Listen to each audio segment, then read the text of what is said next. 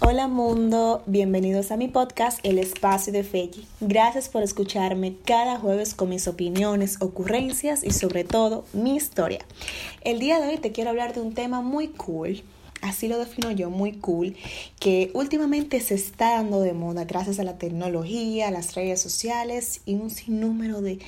páginas y programas que te permiten a ti como joven poder ser vos. Y te voy a hablar acerca del periodismo ciudadano. Y del periodismo ciudadano que te voy a hablar es acerca de las elecciones que ocurrieron el 15 de febrero de este año. Te cuento un poco acerca de eso y es que esas elecciones fueron suspendidas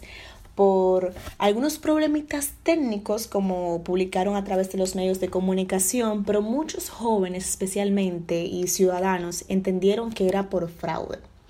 Desde que ocurrió eso en las plataformas digitales, en los medios de comunicación, ya sea comentarios, fotos y videos, se hicieron como una revolución de posts diciendo que cómo eso es posible, que en qué director podemos confiar, que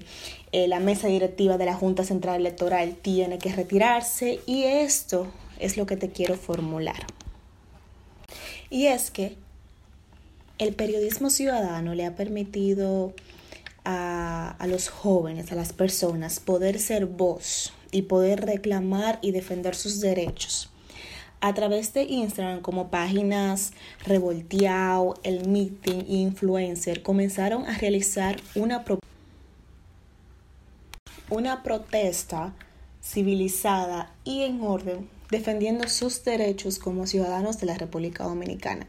Estos jóvenes realizaron pancartas, llevaron hasta artistas para que cantaran las canciones patriotas del país y aparte de eso, incentivaron a los mismos jóvenes, a seguidores de sus influencers, a que realmente vale la pena defender y luchar por sus derechos.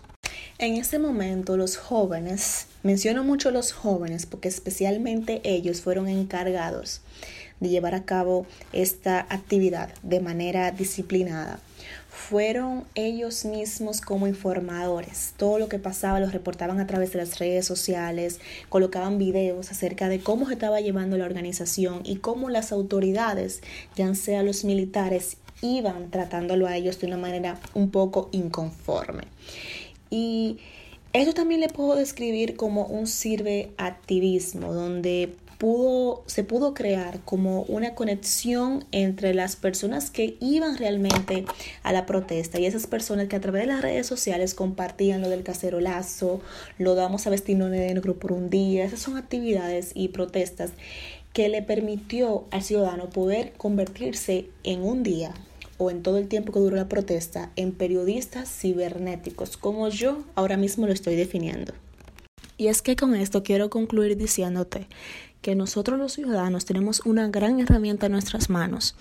que en esas elecciones sí supimos utilizarla con el simple hecho de lograr un objetivo, y era que se cumplieran las leyes y las normas y que la República Dominicana siga siendo libre, soberana e independiente. Es importante saber cómo utilizarla, o sea, cómo tú vas a utilizar un celular para tú publicar un post acerca de una situación que tú pasaste y utilizar esa herramienta como tú mismo formándote en un periodista ciudadano, un periodista ético que comparte noticias y situaciones que tal vez los medios de comunicación o una X personas no comparte al completo y que tú diste la primicia de eso que simplemente no se comentó, no se publicó y que tú estás ayudando a que sí se digan las cosas como son y agradecerte siempre por escucharme todos los jueves. La semana que viene venimos con un último episodio muy interesante. Así que espero que te guste y nos vemos en la próxima.